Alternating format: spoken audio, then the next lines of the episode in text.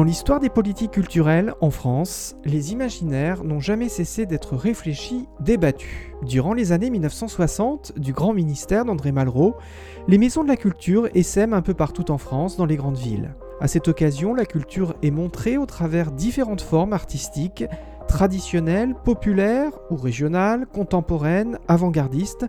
C'est la belle époque, les années folles de la culture sous toutes les coutures. Un nouveau champ d'acteurs culturels et ou d'experts artistiques s'investit dans la défense non seulement des formes d'expression locales, mais aussi venues d'ailleurs.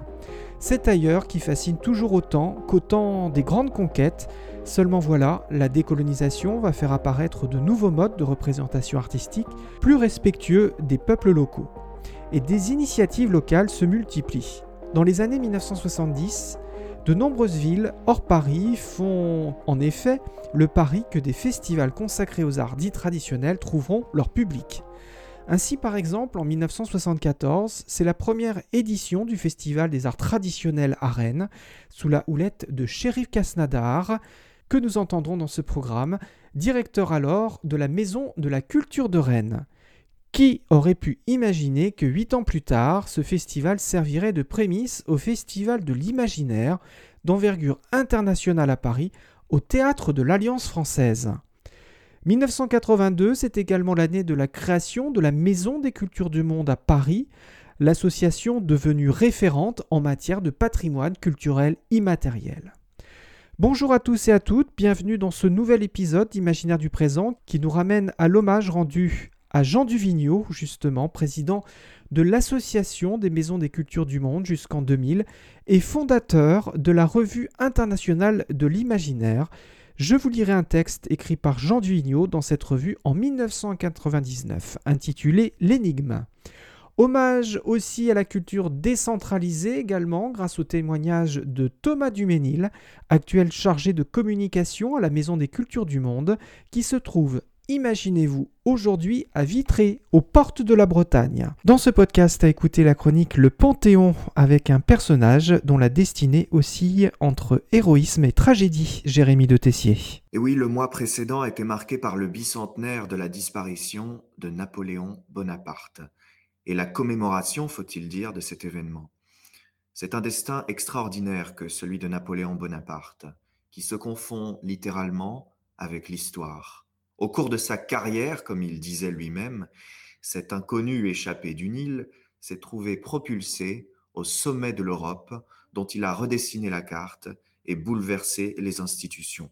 Il disait Les hommes de génie sont des météores destinés à brûler pour éclairer leur siècle. Napoléon est ce météore qui éclaire son siècle, qui rénove complètement l'État et la société, mais c'est aussi le triomphe d'une ambition personnelle qui se déchaîne et se démène dans le tumulte d'une époque hors du commun. C'est une odyssée et un massacre. Napoléon, ce sont des heures de débat, mais c'est d'abord une histoire, un parcours, une carrière, et c'est cette carrière que je vous raconte. À tout à l'heure, Jérémy. Vous écoutez Imaginaire du présent, c'est le dixième épisode. Place à l'interview.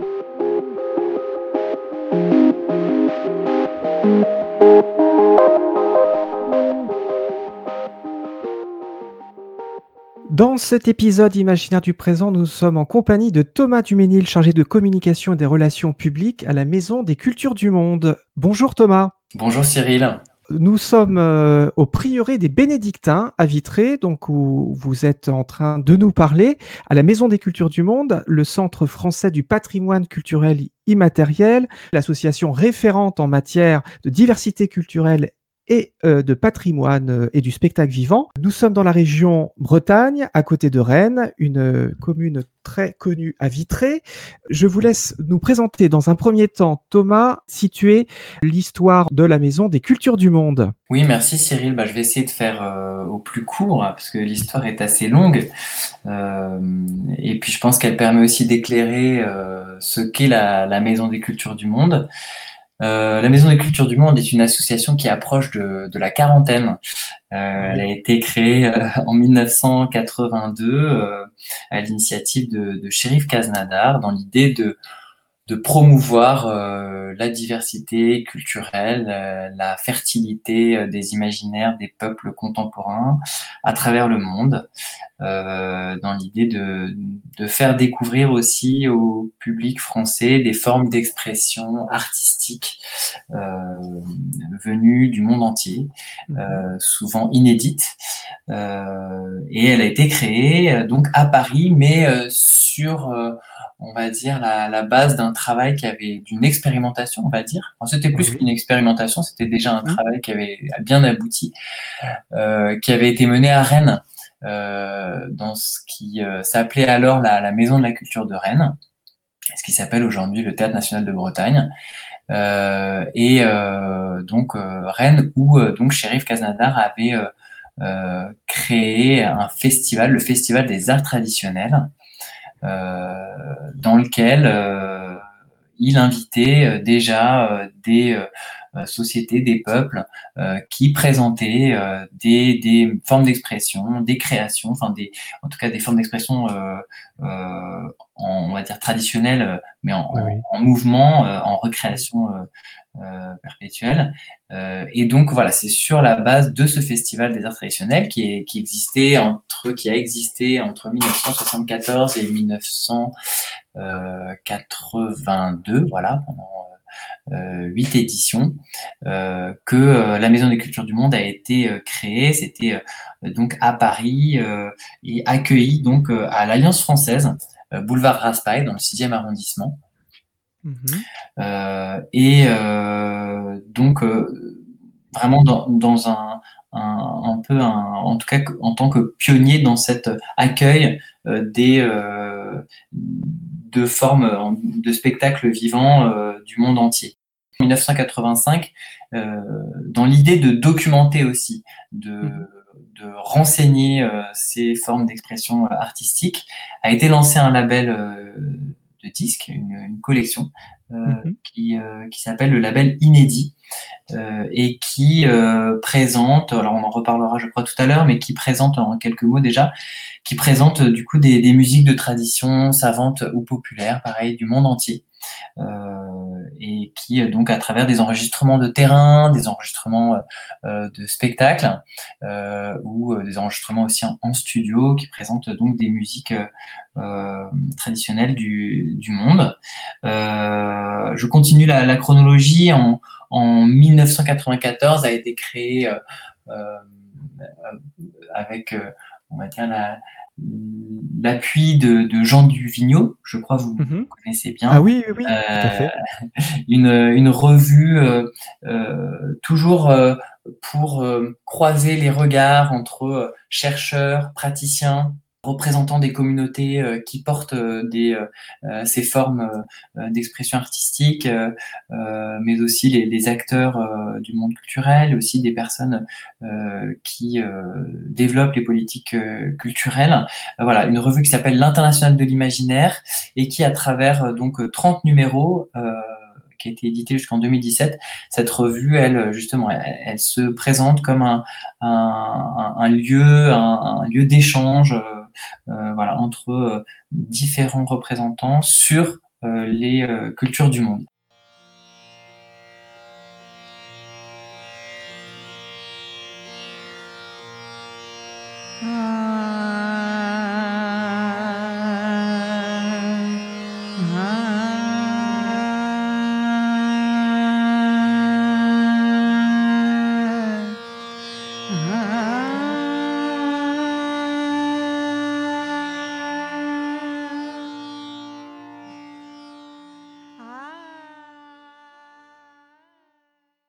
1995 a été créée euh, donc euh, une discipline euh, anthropologique par la Maison des Cultures du Monde et la Maison des Sciences de, l'Homme de l'Université Paris 8, une discipline anthropologique qui s'appelle l'ethnocénologie.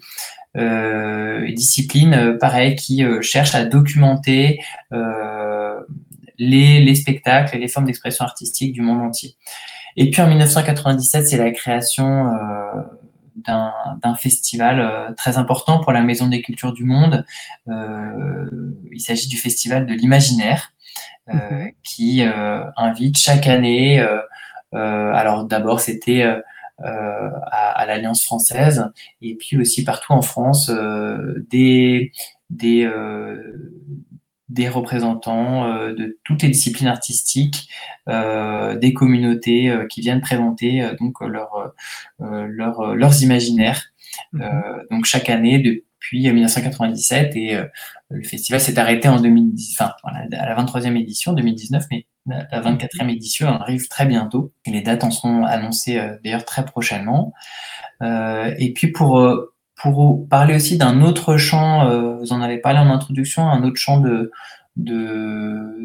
d'activité de, la Maison des Cultures du Monde. Il s'agit du patrimoine culturel immatériel. Et en 2003, justement, il se trouve que la Convention pour la sauvegarde et la protection du patrimoine culturel immatériel a été adoptée par l'UNESCO. Et cette convention, euh, la Maison des Cultures du Monde euh, y a participé, a participé à, sa rédaction par la par l'intermédiaire de son de son président euh, Shérif Kaznadar, euh, parce que c'était déjà euh, une réflexion qui bah, traversait l'ensemble des, des, des, propositions artistiques et l'ensemble des activités de la Maison des Cultures du Monde depuis déjà depuis 1982. Donc bien avant cette voilà cette euh, on va dire cette officialisation, officialisation formalisation hein, euh, de patrimoine culturel immatériel qui est un peu le, le pendant euh, de l'autre convention qui est je crois de 1975 si je ne m'abuse sur le patrimoine bâti. Voilà c'était l'idée de, de, valoriser et de sauvegarder aussi tous les champs qui relèvent de ce patrimoine immatériel Stop Magneto, patrimoine culturel immatériel Kesako. En 2018, à la Cité de l'Architecture et du Patrimoine, Shérif Kasnadar, président fondateur de la Maison des Cultures du Monde, présentait cette notion. Et au sens où elle est employée à l'UNESCO, l'expression patrimoine non physique désigne les manifestations non matérielles d'une culture traditionnelle, par opposition aux bâtiments, instruments agricoles, vêtements, etc mais englobe les, notions, idées et valeurs traditionnelles qui s'incarnent dans la fabrication des objets matériels. Le domaine du patrimoine non physique est dans une large mesure celui de l'interaction symbolique de l'homme avec son environnement, telle qu'elle est signifiée par les mots, les gestes et les rites. Cette définition va évoluer et il va être euh, la 25e conférence générale d'UNESCO en 89 va définir la culture traditionnelle et populaire, et qui est définie comme étant l'ensemble des créations émanant d'une communauté culturelle fondée sur la tradition, exprimée par un groupe ou par des individus et reconnue comme répondant aux attentes de la communauté en tant qu'expression de l'identité culturelle et sociale de celle-ci les normes et les valeurs se, transmettent, se transmettant oralement par imitation ou par d'autres manières. Ces formes comprennent entre autres la langue, la littérature, la musique, la danse, les jeux, la mythologie, les rires, les coutumes, l'artisanat, l'architecture et d'autres arts. En 2001 se tient euh, une table ronde internationale à Turin, en Italie, sous le titre Patrimoine culturel immatériel. Là apparaît pour la première fois, c'est intitulé, et qui donne comme définition euh, que ce patrimoine culturel immatériel est toute manifestation incorporelle de créativité fondée sur la tradition, issue et développée spontanément au sein d'une communauté culturelle par laquelle elle est perçue comme élément important ou de représentation de l'identité sociale ou culturelle de cette communauté. Cela inclut outre le produit immatériel des créations fondées sur la tradition, les processus sociaux, intellectuels et culturels qui, de génération en génération, par transmission orale, par imitation ou par d'autres moyens d'apprentissage, ont rendu possible le développement d'une tradition culturelle distincte dont la préservation et la protection sont importantes pour la sauvegarde de la diversité culturelle et de la créativité de l'humanité. Et donc actuellement, la définition, je la rappelle pour ceux qui euh, n'ont pas lu la Convention de 2003, on entend par patrimoine culturel immatériel les pratiques, représentations, expressions, connaissances et savoir-faire ainsi que les instruments, objets, artefacts et espaces culturels qui leur sont associés, que les communautés, les groupes et le cas échéant les individus reconnaissent comme faisant partie de leur patrimoine culturel. Ce patrimoine culturel immatériel, transmis de génération en génération, est recréé en permanence par les communautés et groupes en fonction de leur milieu, de leur interaction avec la nature et de leur histoire, et leur procure un sentiment d'identité et de continuité, contribuant ainsi à promouvoir le respect de la diversité culturelle et la créativité humaine. Au fin de la présente convention, Seul sera pris en considération le patrimoine culturel immatériel conforme aux instruments internationaux existants relatifs aux droits de l'homme, ainsi qu'à l'exigence du respect mutuel entre communautés, groupes et individus et d'un développement durable. C'était Shérif Kasnadar, président fondateur de la Maison des Cultures du Monde. Retrouvons Thomas Dumédil depuis la ville de Vitré en Ille-et-Vilaine, qui évoque à présent l'arrivée du centre de documentation de la Maison des Cultures du Monde dans cette commune. 2005, euh, c'est euh, l'année de, de l'installation de la Maison des Cultures du Monde à Vitré. Alors d'abord, il s'agissait d'ouvrir un centre de documentation euh, à Vitré et puis surtout d'avoir un lieu qui puisse accueillir euh, les collections euh, de la Maison des Cultures du Monde, collections très riches parce que elle elle se compose à la fois de d'archives mhm. puisque tous les spectacles depuis 1982 ont été enregistrés donc il y a une des archives assez conséquentes. conséquentes et qui sont donc accueillies à à, Vitré, mais il y a aussi des objets, il y a aussi des instruments de musique du monde, des, objets de scène, des costumes, euh, des éléments de, décor aussi. Euh, donc voilà, en tout cas, cette, euh, ce centre de documentation sur les spectacles du monde qui a ouvert en 2005 à Vitré, dans le prieuré des Bénédictins, dont nous parlerons également un peu plus en détail tout à l'heure, où je me trouve actuellement. Voilà, c'était pendant ces jusqu'en 2017, la Maison des Cultures du Monde a fonctionné sur ces deux pôles euh, entre euh, Paris euh, avec l'Alliance française, donc boulevard Raspail, et puis le, le prieuré des Bénédictins, qui est un cadre absolument, absolument sublime à, à Vitré.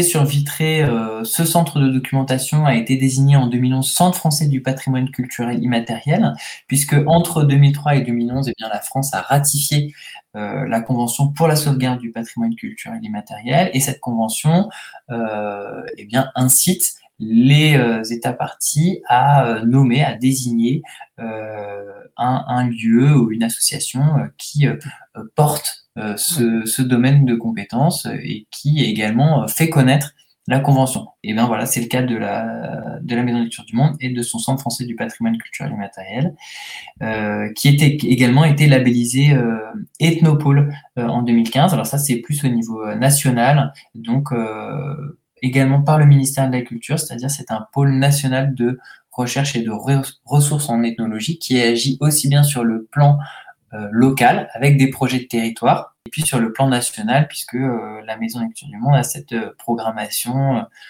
culturelle sur, sur toute la France. Et puis donc petit à petit, la Maison Lecture du Monde s'est ouverte, c'est en tout cas à, voilà, à, créer des partenariats, à, tisser un, un, réseau avec des, des, des, des, lieux amis, on va dire, des salles de diffusion. D'abord surtout à Paris et puis pour également diversifier ses publics, mais également toucher des publics qui sont extrêmement sensibles hein, aux formes d'expression qu'on propose plus largement en Ile-de-France, donc, et puis en Bretagne aussi, qui est un lieu très intéressant pour croiser justement on va dire, les regards sur les, les, pratiques culturelles on va dire, traditionnelle, mais petit à petit dans, dans toute la France, euh, euh, où la, la Maison du Monde euh, étend son, ses, ses activités aujourd'hui. Et puis donc en, en, 2017, la Maison de Culture du Monde a, a quitté l'Alliance française et donc a regroupé euh, toutes ses activités, euh, enfin en tout cas toute son équipe à, à Vitré, euh, mm-hmm. mais euh, tout en gardant ses activités à travers la France et puis son siège social euh, qui reste basé à Paris, donc à l'adresse de, de l'Alliance française. Il y a un fil conducteur hein, avec cette, cette, ce festival de, de, en Bretagne des arts traditionnels créé, cofondé par Françoise Grune et, et Shérif au début des années 80 et ce retour un peu aux sources à Vitré, il y a une suite logique puisqu'on reste toujours sur la terre bretonne. c'est vrai qu'on accueille euh, assez souvent des, visiteurs euh, à, Vitré qui euh, ont connu cette, cette période assez stimulante, je pense, hein, pour, pour la ville de Rennes et pour les, les, publics de la Maison de la Culture de Rennes de, de l'époque, de voir venir des, voilà, des, des troupes venues de, de l'autre bout du monde et présenter ah des, des, des, spectacles, des spectacles ou des représentations ou des, des rituels qui n'avaient jamais été euh, présentés jusqu'alors en France. Donc voilà, ça, en tout cas, ça a laissé une trace, c'est sûr, dans, dans, la région. Donc c'est vrai, vous oui, avez raison. Oui, oui. Qu'est-ce qui se visite? Qu'est-ce qui se fait localement? C'est un lieu d'exposition, de représentation, de résidence et de projet sur le territoire, comme vous, vous le rappeliez. Quelle est l'activité actuellement donc à, à Vitré pour cette maison des cultures du monde, Thomas? Alors, c'est vrai qu'on est dans une phase un peu de, de réouverture, c'est-à-dire qu'on a eu euh, pas mal d'activités en ligne qui ont été initiées à la suite euh, bah, du, eh du, confinement, euh, activités qui, qui, nous ont euh, permis aussi de de, de bah, continuer l'activité, ouais, de continuer l'activité et puis aussi de toucher des nouveaux publics, de aussi oui. de, de, réfléchir un petit peu sur ce qu'on pouvait proposer. Enfin, c'était voilà assez assez stimulant. Et donc on, on a lancé là un cycle de, de concerts en ligne euh, inspiré par une artiste amie euh, de la maison d'écriture du monde qui s'appelle Wat Boisson, euh, qui donc invite des artistes basés en France pour des concerts solo. Donc il y a eu plusieurs plusieurs concerts qui ont été proposés déjà en depuis avril.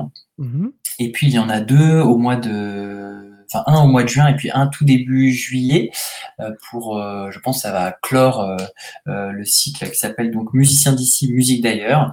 Et donc le prochain concert est prévu le, le jeudi 17 juin à 20h avec un, un, artiste absolument extraordinaire, un maître du ney qui s'appelle Kutsi Ergoner et qui donc qui a fait découvrir, euh, lui aussi, qui était un, artiste qui a été très tôt invité par la Maison de Lecture du Monde, qui a fait découvrir la musique soufie euh, au ah oui. public occidental. C'est en ligne, euh, mais c'est enregistré au prieuré des Bénédictins, donc Exactement. cet environnement de monument historique. C'est dans un cellier, en fait, donc un cellier voûté qui a vraiment un, un cachet, donc c'est vrai que c'est un décor assez, assez magnifique. Nous, on a cette chance voilà, de, de, de, de pouvoir présenter euh, des très belles collections ou des, voilà, des artistes exceptionnels euh, mhm. dans un cadre qui en plus euh, dans un, un, véritable écran. Donc euh, voilà, c'est une chance.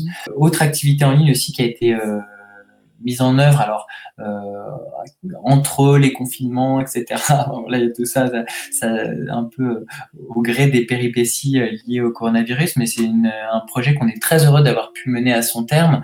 Euh, il s'agit d'un projet de territoire qui s'appelle Le Monde en berceuse, euh, qu'on a initié en juillet.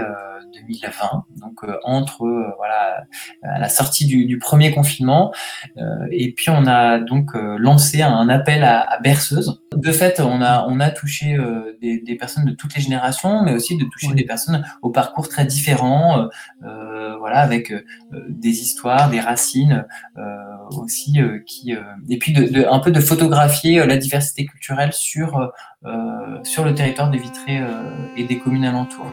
Puis là maintenant, on va se tourner vers des activités en présentiel, parce que ça y est, c'est bon. Enfin, on espère qu'on va pouvoir relancer vraiment les activités en présentiel avec euh, donc une nouvelle exposition qui commence euh, là le 19 euh, juin, qui durera jusqu'au 21 novembre sur les, masques d'Europe, avec une invitation à, voyager. Alors là, c'est vraiment une exposition, on va dire, qui, qui révèle un peu la singularité ou l'angle d'attaque que peut prendre la Maison des Cultures du Monde. Ah c'est à la fois l'idée de faire voyager à travers l'Europe euh, des mascarades et des carnavals, et en même temps euh, découvrir euh, ces mascarades et ces carnavals par les coulisses, en essayant de, de se saisir de tous les savoir-faire et tous les imaginaires, toutes les techniques, les matériaux qu'on peut retrouver derrière les masques et les costumes de, carnaval et de mascarade. Donc ça, ça commence le 19 juin et donc c'est présenté au prieuré des Bénédictins à Vitré. et puis ensuite pour les autres activités, alors je ne veux pas trop en dire non plus, mais il y a effectivement le Festival de l'imaginaire qui s'annonce pour l'automne. Voilà, on espère pouvoir proposer euh, le festival avec une belle programmation qu'on se garde bien d'annoncer pour l'instant parce qu'il y a encore beaucoup d'incertitudes. Et puis euh, ensuite, parce que nous, c'est vrai qu'en plus de euh, l'accueil du public, bon, ça c'est quelque chose sur lequel on peut espérer pouvoir, voilà, peut espérer que ça, ça, ça, ça, fonctionnera. Mais nous, il y a aussi les déplacements internationaux. C'est vraiment quelque chose sur lequel, pour le coup, plane euh, pas mal d'incertitudes. Accueillir des euh, artistes, là, ça devient encore plus compliqué. Ouais, ça complique dans le pas contexte. mal les choses. Bien sûr. Et, et, le lieu du festival de l'imaginaire, est-ce qu'il y aura plusieurs lieux? Est-ce qu'il y aura un lieu à Paris, un lieu à Vitré, ou ça restera essentiellement à Vitré? Pour l'instant, c'est en projet. Vous, vous ne le savez peut-être pas encore, Thomas. Si, si. Alors, on avait annoncé, euh, en fait, en 2020, on espère euh, renouveler le format du festival et euh, se sédentariser un peu, c'est-à-dire euh, en tout cas le, ouais, le concentrer le festival au théâtre équestre Zingaro, puisque Bartabas, donc qui est un, un, ami des fondateurs de la Maison des Cultures du Monde et qui est donc le, le, directeur artistique du théâtre équestre Zingaro, nous a invités dans ce lieu qui est un lieu absolument fabuleux un bel écrin euh, pour tous les imaginaires euh, qui sont mis à l'honneur euh, dans le cadre du festival. et malheureusement, ce, donc ça c'était pour 2020. et puis donc on, on, on, là, on reste sur le format qui était le, format du festival euh, euh, avant, avant, le, avant la crise du Covid, et donc qui est euh, un format un peu plus nomade, mais néanmoins avec un week-end d'ouverture au théâtre équestre Zingaro, avec après d'autres dates aussi bien donc en Ile-de-France que dans le reste de la France à dans le Finistère également, et puis d'autres d'autres villes euh, en France. Euh, voilà, mais ça, toutes les toutes les actualités, les informations euh, sont annoncées sur notre site maisondeculturedumonde.org, et donc les dates seront révélées, et puis la programmation seront révélées très prochainement. Thomas, c'est vrai que vous avez bien détaillé ces trois axes de cette Maison des Cultures du Monde, ONG accréditée par l'UNESCO, à la fois ce volet de formation dont vous venez d'évoquer à travers des stages, des ateliers, des masterclass, il y a des aussi hein, à, propos du patrimoine culturel immatériel. Ce centre de documentation où tout à chacun peut consulter la documentation sur ce sujet tellement vaste qui reflète bien euh, l'ouverture de notre pays, le volet éducatif, vous l'avez rappelé avec ses projets de territoire, et puis aussi des animations, on peut découvrir sur le temps périscolaire. Hein. vous êtes très investi à ce, sur cette temporalité l'été va arriver, il va y avoir des, touristes. Est-ce que c'est ouvert la Maison des Cultures du Monde cet été pour, euh, pour rentrer dans ce prieuré des bénédictins, pour euh, sentir la spiritualité qui y règne? Bien sûr, Cyril, on accueille le, public avec plaisir. Donc, euh, avec en plus cette, belle exposition qui ouvrira le, le, 19 juin, il y aura des animations qui seront proposées autour de cette exposition, des ateliers pour le jeune public. Puisqu'on essaye, comme vous le disiez, avec pas mal d'activités destinées aux, scolaires, mais aussi à mhm. tous, hein, enfin surtout le jeune, voilà, vers le jeune public, des ateliers de fabrication de masques de carnaval, voilà, donc des, ateliers qui seront proposés pendant l'été, et puis des visites guidées aussi. Donc bien sûr, oui, on accueille le, le, public avec, avec joie tout cet été et, pour, cette, pour cette exposition. Oui, il faut. alors c'est vrai qu'il faut un peu se, se, se perdre parce qu'on est un peu en, caché derrière cette très belle église Notre-Dame et souvent les, les, gens sont tellement fascinés, ils lèvent le nez, ils regardent et puis ils arrivent tout d'un coup dans le cloître sans savoir trop comment ils y sont arrivés. et, ah puis, euh, et puis voilà, c'est vrai qu'ils sont séduits par, euh, par, le, cadre. Donc, euh, voilà, on, sera très heureux d'accueillir euh, le public cet été. C'était un grand plaisir de vous recevoir, euh, Thomas Duménil, donc chargé de communication des relations publiques à la Maison des Cultures du Monde. On fait le lien dans ce podcast entre les imaginaires et puis le premier numéro où nous avions l'occasion de rendre hommage à Jean Duvigneau, qui a été le président de cette association, les Maisons des Cultures du Monde, jusqu'en 2000, et le fondateur, directeur de la revue internationale de l'imaginaire, qui est coédité toujours par Babel, Acte Sud. Merci beaucoup Thomas d'avoir été avec nous. Merci Cyril et à bientôt.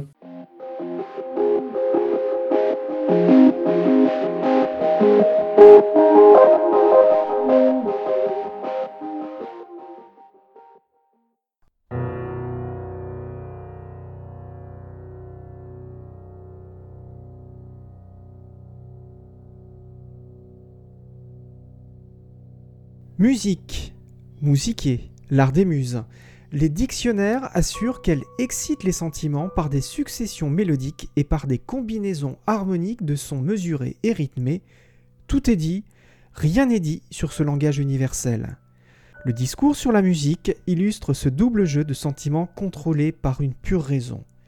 Instrumentation surtout occidentale qui oublie que la création des sons et des rythmes embrase les corps et les esprits, mêle spectacle et spectateurs, on y répond d'une manière chaque fois saisissante aux exigences naturelles de la mort, du sexe, de la faim ou de l'invisible. L'Occident a choisi de séparer la création sonore du corps, d'enfermer la musique dans un espace particulier comme le théâtre, de mettre le public à l'écart et silencieux. Lui clos du concert a concentré le talent et le génie. Ainsi, les Européens ont fait de la musique un objet de méditation, un objet métaphysique. De Kant à Schopenhauer, on y cherche le fondement de l'imaginaire, de l'esthétique. Ne répond-elle pas à quelque instance cachée Volonté, un déterminisme originaire émargeant à travers l'individu dans une expression panique. Nietzsche a écrit des pages somptueuses pour décrire l'origine irrationnelle, dionysiaque, de la musique et de la tragédie.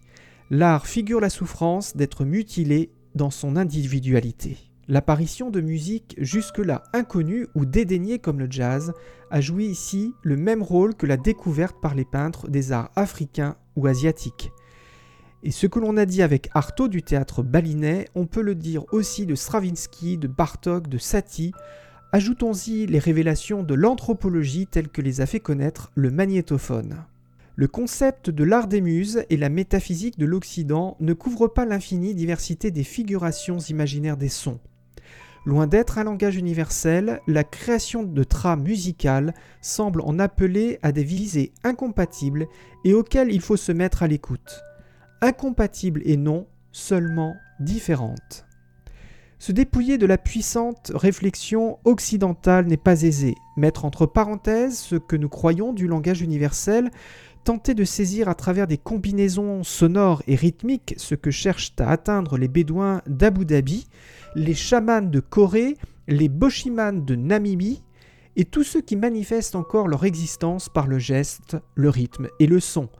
Les grandes banlieues urbaines d'Occident ne s'ouvrent-elles pas, elles aussi, à ces utopies? Utopie, parce qu'on échappe peut-être par là à l'esclavage des déterminismes. Si l'on pense avec toutes les parties du corps, on donne aussi leur sens aux combinaisons instrumentales et l'expression musicale n'est pas un mode d'expression auquel manquerait la parole ou l'écriture, mais un effort d'anticipation du vécu sur le non encore vécu, une virée hors de soi. Roger Bastide, en un sens voisin, suggérait de déchiffrer dans les masques sauvages ou les figures sculptées moins la représentation de puissances invisibles ou de Dieu que la manifestation d'une force de l'être tendue au-delà d'elle-même par la danse, la musique, la transe ou la fête. Une prospection de l'expérience possible. Que serait l'existence si elle n'arrachait pas, pour un moment éphémère, à la trame des choses vécues? Montage d'un extrait de texte de Jean Duvigneau intitulé L'énigme, extrait de l'International de l'imaginaire, nouvelle série numéro 11, coédité par euh, Babel, Acte Sud. Le titre s'appelle Les musiques du monde en question.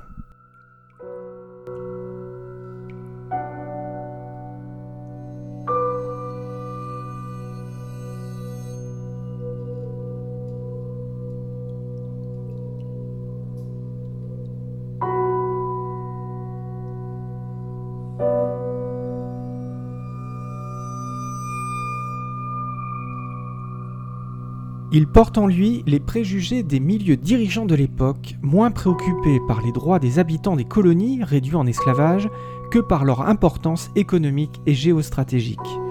Il a su à la fois séduire ou terroriser les castes sociales les plus influentes de la société. C'était ici David Laporal, ethno-archéologue, responsable du musée départemental d'art et d'histoire Victor Schwelcher à Pointe-à-Pitre, en Guadeloupe. Des propos extraits du dossier pédagogique qui accompagne l'exposition de la Villette dédiée à Napoléon. Tout de suite, le Panthéon de Jérémie de Tessier.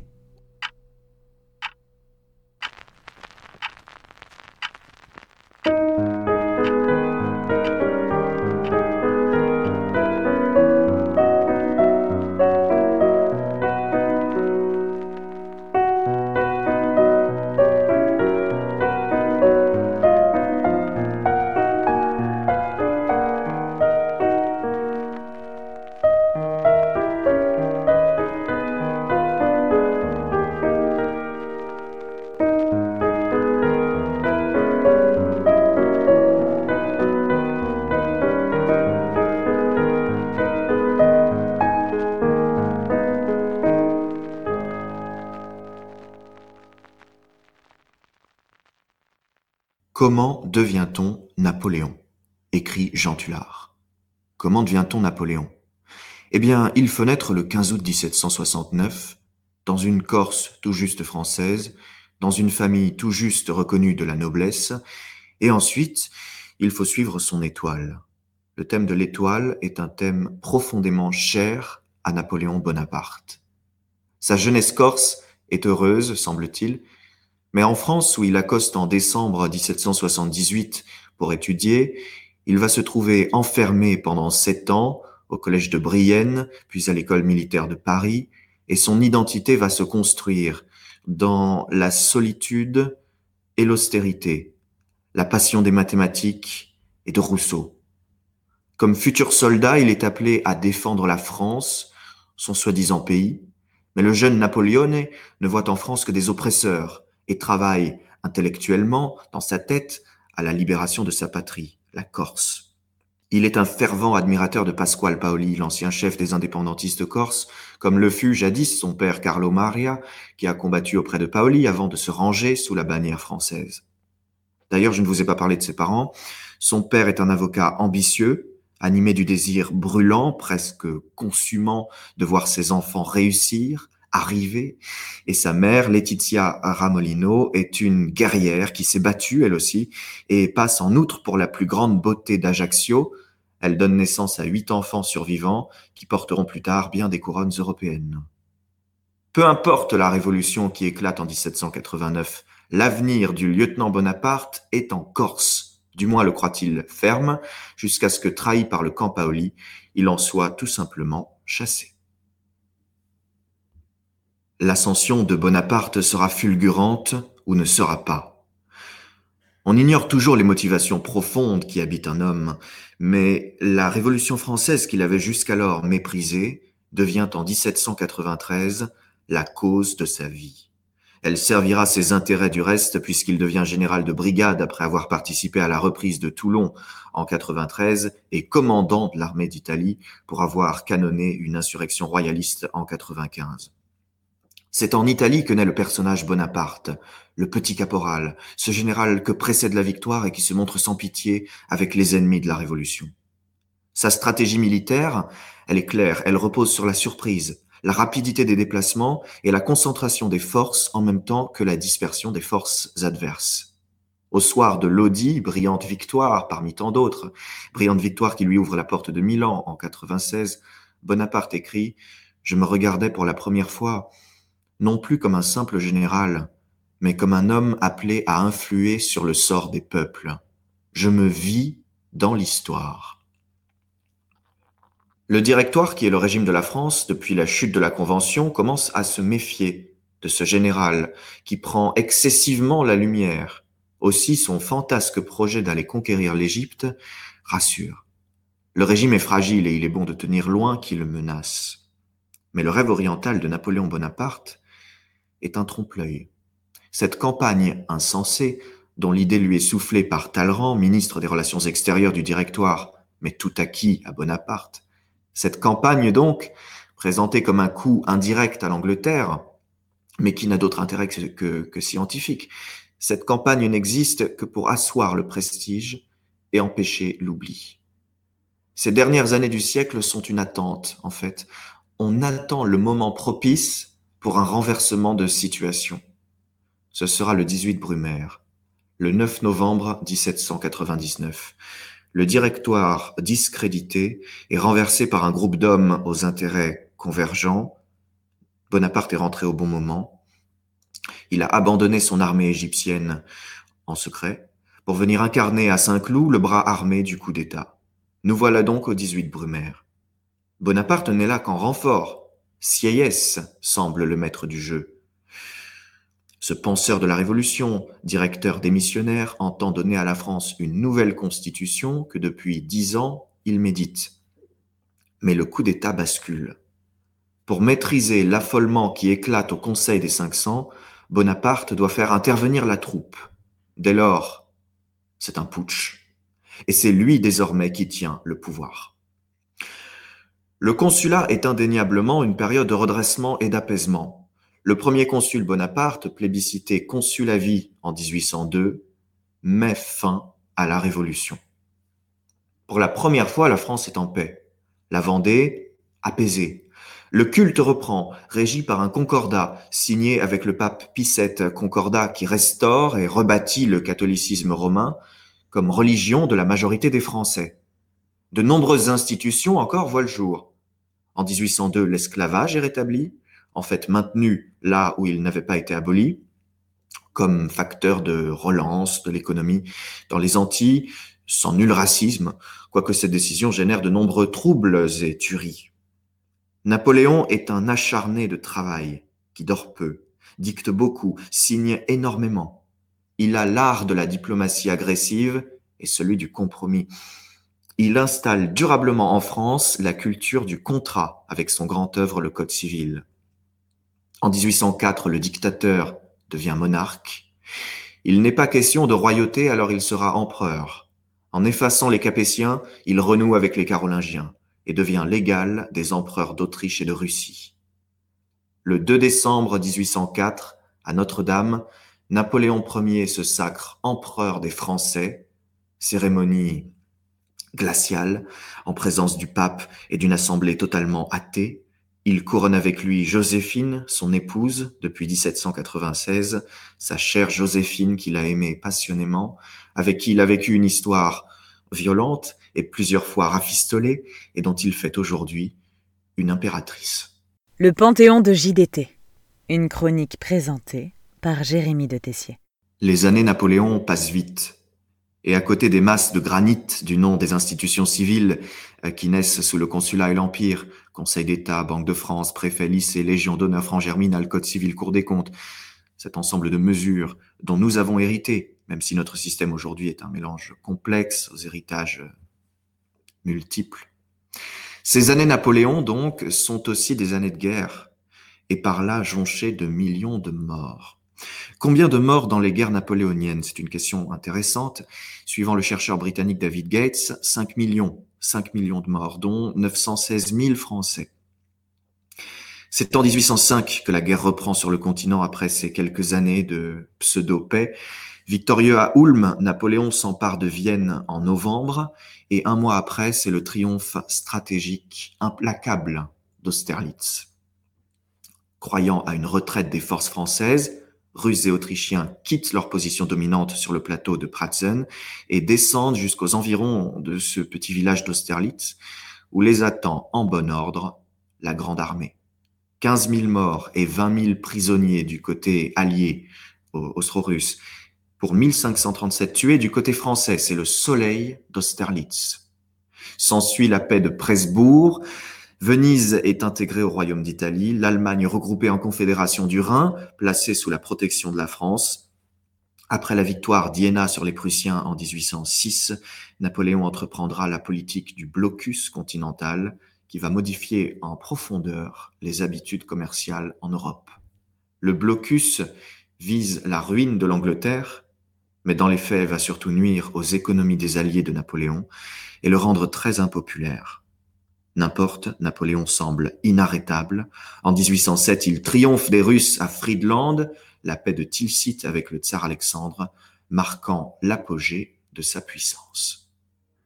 Soldats, je suis content de vous.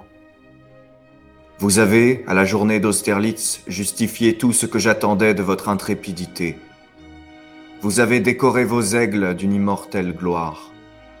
Une armée de cent mille hommes commandé par les empereurs de Russie et d'Autriche, a été en moins de quatre heures ou coupé ou dispersé. Ce qui a échappé à votre fer s'est noyé dans les lacs.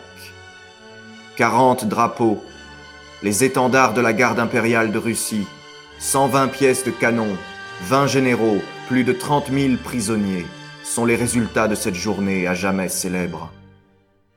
Cette infanterie tant vantée et en nombre supérieur n'a pu résister à votre choc, et désormais vous n'avez plus de rivaux à redouter. Ainsi, en deux mois, cette troisième coalition a été vaincue et dissoute. La paix ne peut plus être éloignée, mais comme je l'ai promis à mon peuple avant de passer le Rhin, je ne ferai qu'une paix qui nous donne des garanties et assure des récompenses à nos alliés. Soldats, Lorsque le peuple français plaça sur ma tête la couronne impériale, je me confiais à vous pour la maintenir toujours dans ce haut éclat de la gloire qui seul pouvait lui donner du prix à mes yeux. Mais dans le même moment, nos ennemis pensaient à la détruire et à l'avilir. Et cette couronne de fer conquise par le sang de tant de Français, ils voulaient m'obliger à la placer sur la tête de nos plus cruels ennemis projet téméraire et insensé que le jour même de l'anniversaire du couronnement de votre empereur, vous avez anéanti et confondu. Vous leur avez appris qu'il est plus facile de nous braver et de nous menacer que de nous vaincre. Soldats, lorsque tout ce qui est nécessaire pour assurer le bonheur et la prospérité de notre patrie sera accompli, je vous ramènerai en France. Là, vous serez l'objet de mes plus tendres sollicitudes. Mon peuple vous reverra avec joie et il vous suffira de dire J'étais à la bataille d'Austerlitz pour que l'on réponde Voilà un brave. Le Panthéon de JDT. Une chronique présentée par Jérémy de Tessier. Le délitement commence en 1808. Le Portugal n'a pas interrompu ses échanges commerciaux avec la Grande-Bretagne. Napoléon lui lance un ultimatum et inquiet de la position qu'adoptera l'Espagne en cas de conflit, il fait déposer le roi Bourbon Charles IV et le remplace par son frère Joseph, son frère Joseph, roi d'Espagne. Il nourrit de grands espoirs pour l'Espagne. Jean Tullard écrit Il s'imagine en régénérateur d'une péninsule oubliée des Lumières et à laquelle il se propose d'apporter le Code civil. Mais il oublie le patriotisme espagnol, qui va montrer contre lui toute sa vigueur. En règle générale, d'ailleurs, les conquêtes napoléoniennes ont réveillé les sentiments nationaux en Europe, et en cela, elles annoncent l'Europe des nations. Alors qu'il s'engouffre dans la guérilla espagnole, l'Autriche reprend les armes. Le tsar de Russie s'écarte de Napoléon. sensiblement. Talleyrand et Fouché complotent. Bref, il est urgent de revenir. En 1809, face aux Autrichiens, Napoléon Ier essuie sa première grande défaite à Essling, mais il est vainqueur décisif à Wagram. Les batailles sont en tout cas de plus en plus coûteuses en hommes. Napoléon obtient de l'empereur François la main de sa fille, Marie-Louise, qu'il épouse en avril 1810, après avoir répudié Joséphine, et qui lui donnera un fils, Napoléon II, le 20 mars 1811. Napoléon Ier, lui, ne retourne pas en Espagne. L'insurrection soutenue par l'Angleterre est impossible à stopper. Cette malheureuse guerre m'a perdu, commentera-t-il. La suite est à l'Est et guerre plus radieuse. À Tilsit, Napoléon et Alexandre avaient voulu se partager le monde, comme empereur d'Occident et empereur d'Orient, mais les appétits trop voraces du premier, conjugués aux effets dévastateurs du blocus continental, ont convaincu le second de la nécessité de la rupture. Les 500 000 hommes de Napoléon pénètrent en Pologne. Ils ne comptent pas aller plus loin, et c'est une nouvelle guerre éclair qui s'annonce, mais les forces russes reculent, reculent encore, et à sa grande surprise, Napoléon se retrouve, sans l'avoir voulu, à entrer dans Moscou. Il est maître de Moscou, mais le piège se referme sur lui. Le contre Rostopchine, gouverneur de Moscou, fait brûler sa ville. Napoléon hésite. Il ordonne la retraite quelques temps après, et c'est Kutuzov qui se lance à sa poursuite. La grande armée va disparaître dans la neige. 500 000 hommes avaient passé le Niémen à l'aller. Au retour, ils sont 25 000. Napoléon a 45 ans. Ce 31 mars 1814, sur le tableau de Paul de la Roche, on le voit lourdement abattu, le regard vide, et surtout complètement seul. La veille, il a perdu Paris et s'est réfugié à Fontainebleau. Bientôt, il perdra son trône et sera exilé sur l'île d'Elbe. Comment son si grand empire a-t-il pu s'effondrer tel un château de cartes? Eh bien, la réponse est évidemment militaire, puisque toute la puissance de Napoléon a reposé sur les armes. Alors reprenons. Après le désastre de la campagne de Russie en 12, la Prusse et l'Autriche sont rentrées en guerre en 13. Cette nouvelle coalition, la sixième, a battu Napoléon à Leipzig, bataille extrêmement meurtrière. L'Allemagne est perdue, la Hollande est perdue, l'Espagne est perdue, le Royaume d'Italie encore. Les coalisés entrent en France en 1814. Ce sera la campagne de France, l'une des plus belles de Napoléon. De grandes batailles sont livrées. Il tente un coup d'audace en cherchant à couper l'approvisionnement des Alliés à l'arrière plutôt qu'à protéger Paris. Mais la manœuvre manque et il doit abdiquer euh, le 4 avril 1814. C'est là que la légende prend une nouvelle dimension. Quand l'ex-empereur, moins d'un an après, quitte en secret l'île d'Elbe sur laquelle il avait autorité pour reconquérir la France. Le vol de l'aigle est ce retour incroyable de Napoléon jusqu'à Paris que Louis XVIII, le roi restauré, doit quitter dans l'urgence. Cette marche en réalité savamment calculée pour réussir et que l'histoire seule a fait irrésistible, mais ce pari se parie quand même sur le destin. L'Empire est ressuscité. Ce n'est plus l'Empire des grandes heures, c'est un régime de compromis qui réaffirme très fort les valeurs de la Révolution et tente de s'attirer le soutien des libéraux. Mais le vrai problème est clairement à l'extérieur. Car les souverains de l'Europe, dérangés en plein congrès de Vienne, n'ont qu'une idée en tête, se débarrasser définitivement de l'ogre Napoléon, mettre fin à cette aventure personnelle qui déchire l'Europe. Lui choisit l'offensive plutôt que la défensive. Il espère comme à l'accoutumée une victoire immédiate, éclatante, décisive. Le 16 juin, il obtient une victoire, mais limitée sur les Prussiens, à Ligny. Et le 18, au sud de la commune de Waterloo, il se retrouve face aux Anglais. Il commet l'erreur d'une attaque frontale, alors que le duc de Wellington est un expert du système défensif, mais surtout, c'est le retour des Prussiens qu'il n'avait pas tout à fait vaincu Aligny et qui lui coûte la victoire. Waterloo, morne pleine, porte le coup d'arrêt à la carrière de Napoléon. Il veut y croire encore, mais à Paris, Fouché obtient sa démission par la Chambre. Alors Napoléon décide d'abdiquer pour au moins sauver sa dynastie et éviter un dernier bain de sang dans sa capitale. Il s'imagine, grâce à de prétendus sauf-conduits britanniques trouvés refuge aux États-Unis, où il se consacrerait pour le restant de ses jours aux sciences. Mais c'est à Sainte-Hélène, minuscule îlot volcanique de l'Atlantique Sud, qu'il est envoyé terminer ses jours. Il ne s'en évadera pas, impossible.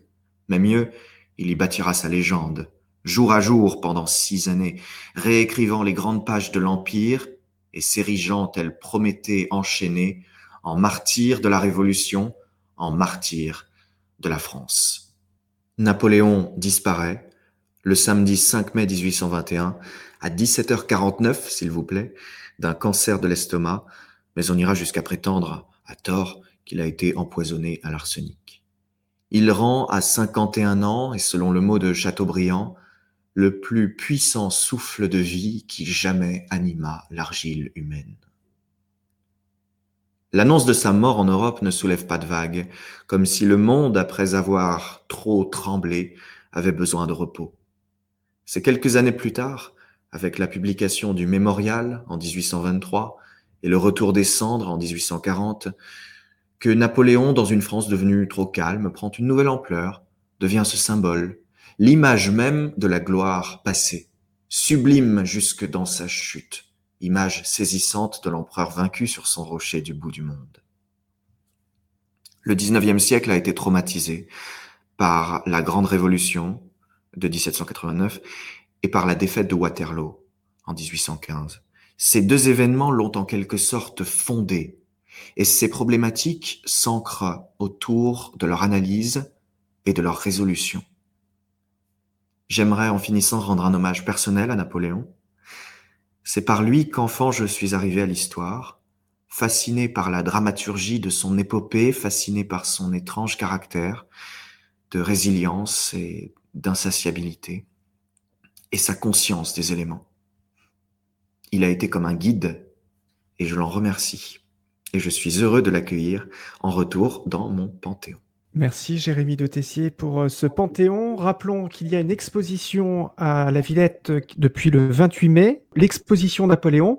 Il y a trois commissaires euh, à cette exposition, Bernard Chevalier, conservateur honoraire du patrimoine, Arthur Chevalier, écrivain éditeur, Frédéric Lacaille, conservateur général en charge des peintures du 19e siècle et des prêts aux expositions des châteaux de Versailles et de Trianon. Cette exposition retrace donc euh, au travers 150 pièces originales le parcours de Napoléon. Une rubrique de l'exposition est conçue avec la Fondation pour la mémoire de l'esclavage et dédiée au sujet de la politique coloniale de Napoléon et du rétablissement de l'esclavage. Merci Jérémy. Merci, à bientôt.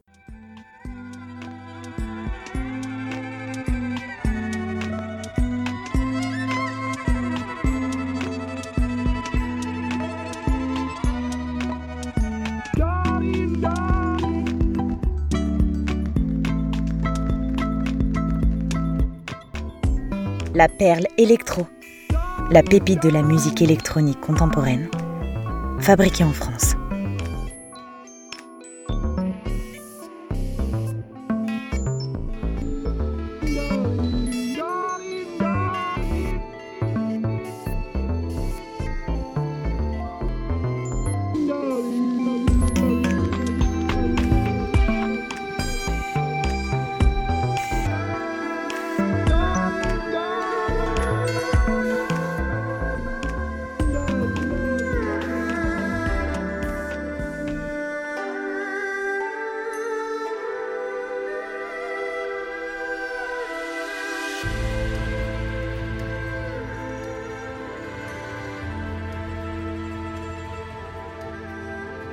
Il a passé une partie de son cursus au conservatoire de Versailles, agrémenté de cours privés. À 18 ans, il devient fasciné par la musique électronique.